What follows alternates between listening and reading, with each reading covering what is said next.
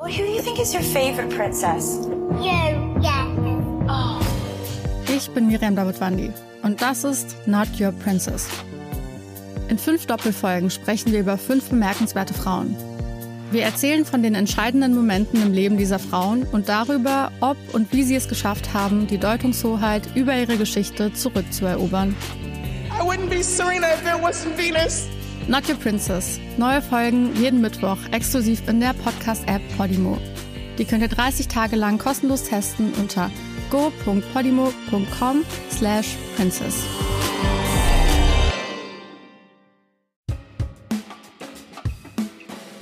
Es ist der Versuch der Landesregierung, den Kommunen da so eine Art Navigationssystem an die Hand zu geben, wie sie halt eben das hinkriegen, dass sie rechtssicher größere Geschäfte ansiedeln, damit sie halt eben ihre Innenstädte am Leben erhalten können. Heute werfen wir einen Blick in die Zukunft der Innenstädte. Das Land NRW hat den Einzelhandelserlass geändert, das erste Mal seit 13 Jahren. Dadurch soll es bald einfacher werden, Stadtzentren neu zu gestalten.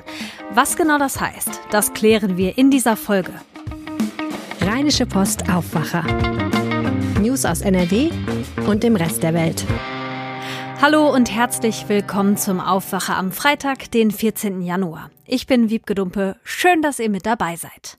Wie sieht für euch die ideale Innenstadt aus? Wenn ich mir das so ausmalen könnte in meinem Kopf, wie mir das gefällt, dann wären zum Beispiel die Einkaufsstraßen schön breit, sie wären freundlich gestaltet, es gäbe total viele Sitzgelegenheiten, Cafés und ganz viel Grün und es gäbe auch verschiedene Läden, also so eine bunte Mischung aus sowas wie Klamottengeschäften, Supermärkten, vielleicht auch mal ein Fahrradladen oder so mittendrin in dieser Stadt. Auf jeden Fall wäre viel los, aber es wäre sehr schön dabei.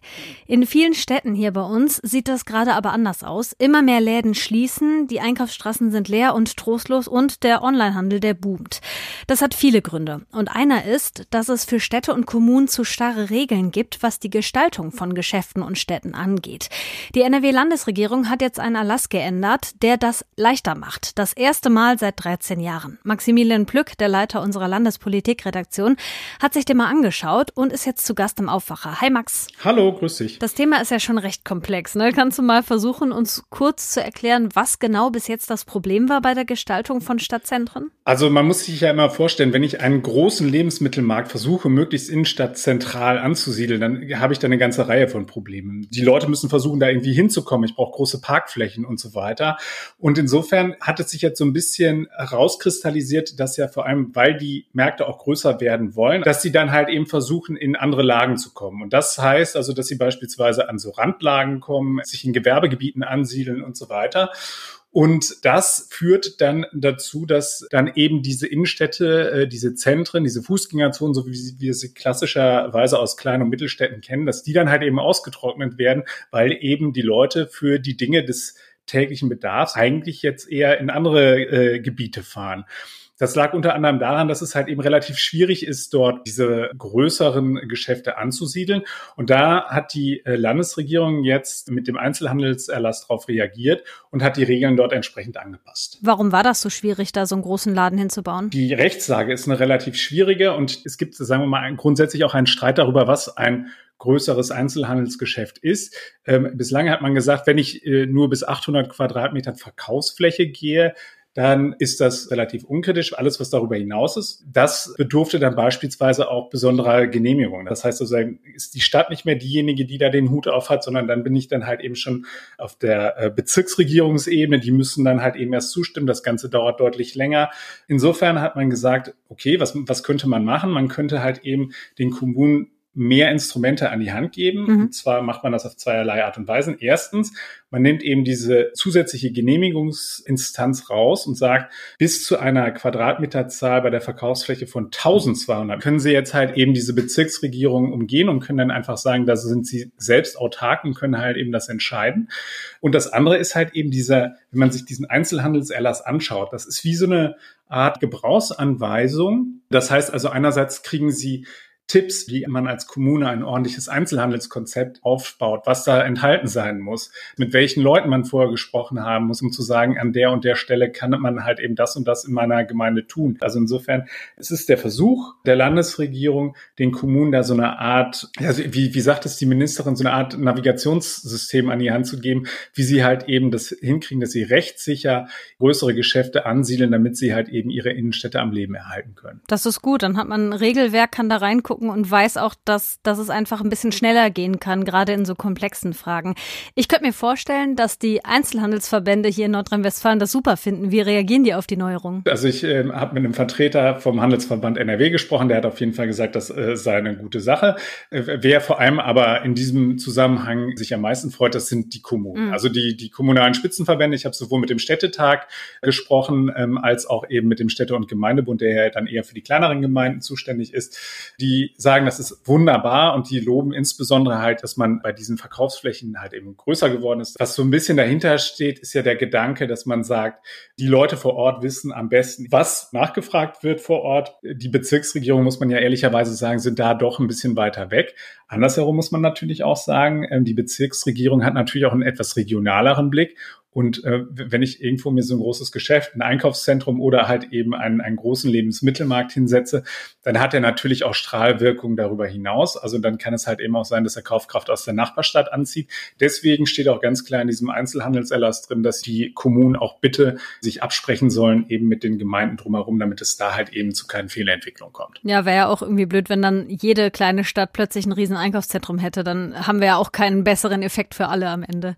NRW-Bauministerin Sharon Hornbach, die hat aber auch gesagt, dass der Bund liefern muss. Was genau meint sie damit? Also das Baurecht ist ein sehr, sehr scharfes und da sagt sie, insbesondere halt eben für die Innenstädte und für die Umwandlung von Wohnhäusern in Geschäftshäusern oder umgekehrt, damit wir halt eben so Mischformen in den Innenstädten haben, brauchen wir sogenannte Experimentierklauseln. Und das heißt, dass man eben in einigen Städten einfach versuchsweise auch mal von dem starren Baurecht, was wir haben, was halt eben sehr viele Vorgaben macht, abweichen können, um eben auszuprobieren, wie so eine Innenstadt der Zukunft aussehen kann. Ich hatte so das Gefühl, dass sie da weiter in Berlin drängeln wird, um sozusagen die Bundesregierung da nicht aus der Verantwortung zu lassen. Das zweite ist eben diese Frage nach dem Onlinehandel. Und da sagt sie, es ist halt eben eine Ungleichbehandlung. Beispielsweise gibt es natürlich einen Unterschied, wenn ich ein, ein Sortiment habe und ich habe irgendwie 33.000 Artikel, habe aber nur irgendwie einen ganz, ganz kleinen Showroom und den Rest mache ich übers Internet, dann bin ich regulatorisch viel feiner raus, als wenn ich halt eben dort ein großes Geschäft oder ein großes Kaufhaus habe und auch 33.000 Artikel auf dieser Verkaufsfläche anbiete.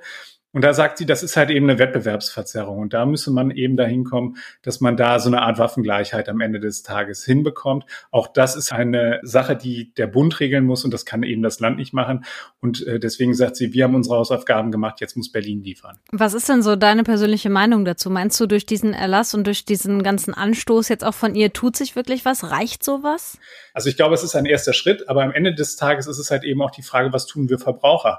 Wenn wir einfach immer weiter im Internet kaufen und kaufen und kaufen und sagen irgendwie, das ist uns völlig egal, was bei uns in den Innenstädten passiert, dann sind die halt eben am Ende des Tages auch chancenlos. Wir müssen schon irgendwie gucken, dass wir dahin kommen, dass die Innenstädte attraktiv bleiben und dass wir auch Bock haben, dahin zu gehen und uns dort aufzuhalten. Das stimmt. NRW hat den Einzelhandelserlass geändert, um die Innenstädte in Zukunft anders zu gestalten. Maximilian Plück hat uns den Blick in die Zukunft, ich sag mal zumindest angedeutet. Danke dir, Max. Sehr gerne. Ich bin in so einem kleinen Dorf aufgewachsen. Das war so eine knappe Dreiviertelstunde entfernt von der niederländischen Grenze. Und in knapp zwei Stunden waren wir an der Nordsee. Deswegen war ich früher relativ oft da. Und genauso gerne wie wir in die Niederlande fahren, kommen die Menschen von da auch zu uns nach NRW. Zum Beispiel zum Shoppen oder für Ausflüge oder so. Und seit einiger Zeit haben vor allem junge Menschen aus den Niederlanden noch einen weiteren Grund hierher zu kommen. Das Impfen. Mein Kollege Christian Schwertfeger aus dem NRW-Ressort hat recherchiert, warum die Impfung in Deutschland für Sie so interessant ist. Hi Christian. Hi. Warum wollen sich so viele hier impfen lassen? Läuft die Terminvergabe in den Niederlanden anders? Ähm, ja, die läuft anders. Und zwar geht es vor allen Dingen um die äh, sogenannten Booster-Impfungen. Einfach gesagt, in Holland läuft es von alt nach jung. Ähnlich war es ja auch bei den Impfungen bei uns in Deutschland. Ich weiß jetzt nicht mehr, wann vor zwei Jahren oder letztes Jahr. Ne? Als es mit den Impfungen bei uns anfing, da waren auch erst die älteren Menschen betroffen. Ja, und deswegen kommen jüngere Menschen beziehungsweise Menschen, die noch nicht in der Reihenfolge sind, nach NRW rüber und wollen sich hier boostern lassen. Ich gehe jetzt mal davon aus, dass das besonders die Städte nahe der Grenze betrifft, also zum Beispiel Kleve oder Gronau, die für die Niederländer attraktiv sind, um eine Impfung zu bekommen, oder? Genau, Aachen, äh, die Kreise um den Kreis um Aachen herum, äh, den Kreis Borken vor allen Dingen mit der Stadt Gronau, aber auch der Klever Raum ist immer wieder mal, ich sage jetzt mal, niederländischen Impftourismus äh, betroffen. Was haben dir denn die Kreise so berichtet? Gab es da große Anstürme? Ja, äh, besonders gravierend war es äh, in der Vorweihnachtszeit und äh, in der Ferienzeit. Viele wollten in den Skiurlaub fahren, weiter nach Österreich und brauchten da, dafür den entsprechenden Booster. Die sind dann hier halt rübergekommen, aber äh, auch nach wie vor kommen sie weiterhin. In Borken steht am 18, vom 18. bis zum 20. Januar wieder äh, ein großer Impftag an, äh, wo man keinen Termin braucht. Und genau darauf haben es die Holländer abgesehen. Sie kommen zu diesen großen Impfungen ohne Termine. Was sagt denn das NRW-Gesundheitsministerium dazu? Ist das überhaupt erlaubt? Ja, also die tolerieren das eher. eher. Also eigentlich gibt es da strikte Regeln, wer sich impfen darf und wer nicht von den Niederländern. Äh, die Stadt Aachen ist auch an die Landesregierung herangetreten deswegen, weil sie auch nicht so ganz genau wussten, wie sie damit umgehen sollten. Und äh, man verweist dann halt auch auf äh, den engen Kontakt im Dreiländereck. Eine enge Zusammenarbeit ergibt da auch total Sinn, finde ich in dem Fall. Corona kennt ja keine Ländergrenzen und solange der Impfstoff nicht knapp ist, ist es ja umso besser, je mehr Leute geimpft sind. Wer ist denn da jetzt impfberechtigt nach diesen strikten Regeln? Also impfberechtigt ist, sind diejenigen, äh, die in Deutschland einen Wohnsitz haben, die über eine deutsche äh, Krankenversicherung versichert sind oder hier einen festen Arbeitsplatz haben. Das müssen sie dann auch bei dem Impftermin nach nachweisen. Die anderen äh, sind nicht impfberechtigt. Aber wie gesagt, ähm, da wird, glaube ich, und äh, so habe ich es auch rausgehört, nicht immer ganz genau hingeschaut. Aber das heißt, da wird jetzt keiner abgewiesen, oder? Oh, doch, es sind schon viel abgewiesen worden. Also es äh, sind schon äh, Gruppen nach Hause geschickt worden. Hm. Wenn man äh, nachweislich nicht impfberechtigt ist, wird man ja auch nach Hause geschickt. Aber ich gehe, also äh, was ich so gehört habe, ist halt, was ich ja eben schon ansprach, äh, im Zuge der Freundschaft mit den Niederländern guckt man schon, äh, dass man die Leute dann auch äh, geimpft bekommt, auch äh, wenn es äh, der ein oder andere vielleicht nicht impfberechtigt ist. Aber natürlich äh, werden die Leute auch nach Hause geschickt oder können nach Hause geschickt werden. Wie ist denn das andersrum? Also können sich deutsche Staatsbürgerinnen und Staatsbürger auch in den Niederlanden boostern lassen? Ja, das ist so eine offene Frage. Ne? Ich habe da also das äh, Gesundheitsministerium hier in Nordrhein-Westfalen äh, zubefragt und äh, die konnten es mir auch nicht sagen. Und die haben dann meine Anfrage weitergeschickt an die zuständige Behörde in, in den Niederlanden. Ähm, ja, und äh, da warten wir jetzt auf die Antwort. Die Antwort auf die Frage wäre auf jeden Fall interessant für alle Studierenden aus Deutschland, die in den Niederlanden wohnen. Es kommt immer wieder vor, dass sich Menschen aus den Niederlanden hier bei uns in Nordrhein-Westfalen ihre Boosterimpfung abholen, vor allem in den Grenzregionen. Christian Schwertfeger hat darüber berichtet. Danke dir. Gerne. Wenn man so aufs Wetter am Wochenende guckt, dann sieht man, das wird eher uselig. Da passen die Tipps von unserem Leiter der Kulturredaktion heute besonders gut. Lothar Schröder empfiehlt euch zwei Kinofilme. Bitte unbedingt anschauen. Wander, mein Wunder. Ein Film, bei dem man nicht so genau weiß, ob man jetzt weinen oder lachen, entsetzt oder fröhlich sein soll. Am Ende ist es wohl von allem etwas. Wanda, es ist eine junge Frau aus Polen, alleineziehend, die immer wieder in die Schweiz reist und dort den ziemlich reichen Josef in einer schicken Villa pflegt. Was seine Familie nicht weiß, Josef gibt Wanda zusätzlich Geld für nächtliche Intimitäten und als Wanda schwanger wird, gerät, vorsichtig gesprochen, so ziemlich alles ins Wanken. Mein zweiter Tipp, The Tragedy of Macbeth. Uralter Shakespeare-Stoff um Macht und Geld, Gier und Totschlag, diesmal aber verfilmt von Joel Cohen in einer schwarz-weißen, nebligen, schaurigen Theaterkulisse. Ein unfassbares Kinoerlebnis mit unfassbar guten Schauspielern. Denzel Washington spielt in Macbeth und Frances McDermott die Lady Macbeth.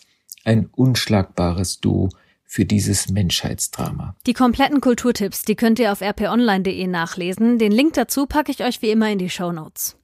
Den Kurzmeldungsüberblick für diesen Freitag starten wir mit einem Blick auf die Corona-Entwicklungen.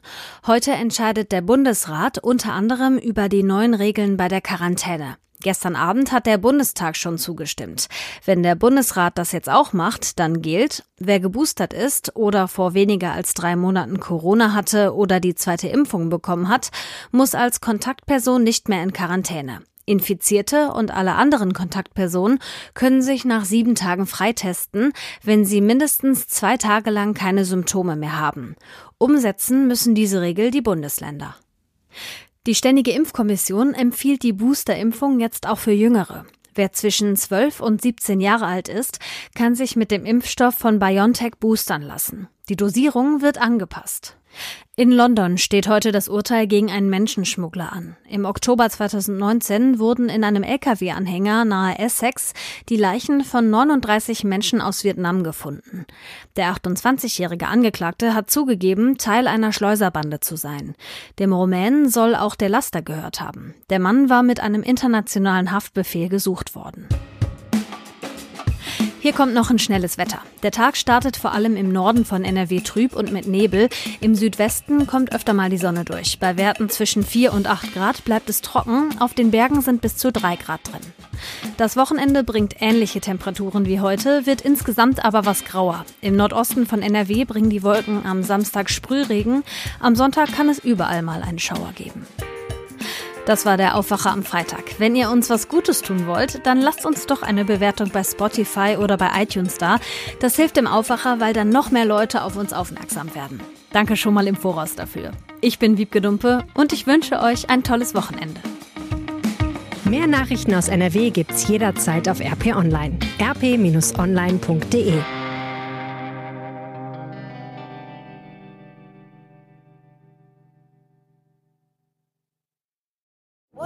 is your favorite princess? You, yeah. Oh. Ich bin Miriam Davidwandi und das ist Not Your Princess. In fünf Doppelfolgen sprechen wir über fünf bemerkenswerte Frauen. Wir erzählen von den entscheidenden Momenten im Leben dieser Frauen und darüber, ob und wie sie es geschafft haben, die Deutungshoheit über ihre Geschichte zurückzuerobern. I wouldn't be Serena if there wasn't Venus. Not Your Princess. Neue Folgen jeden Mittwoch exklusiv in der Podcast-App Podimo. Die könnt ihr 30 Tage lang kostenlos testen unter go.podimo.com slash princess.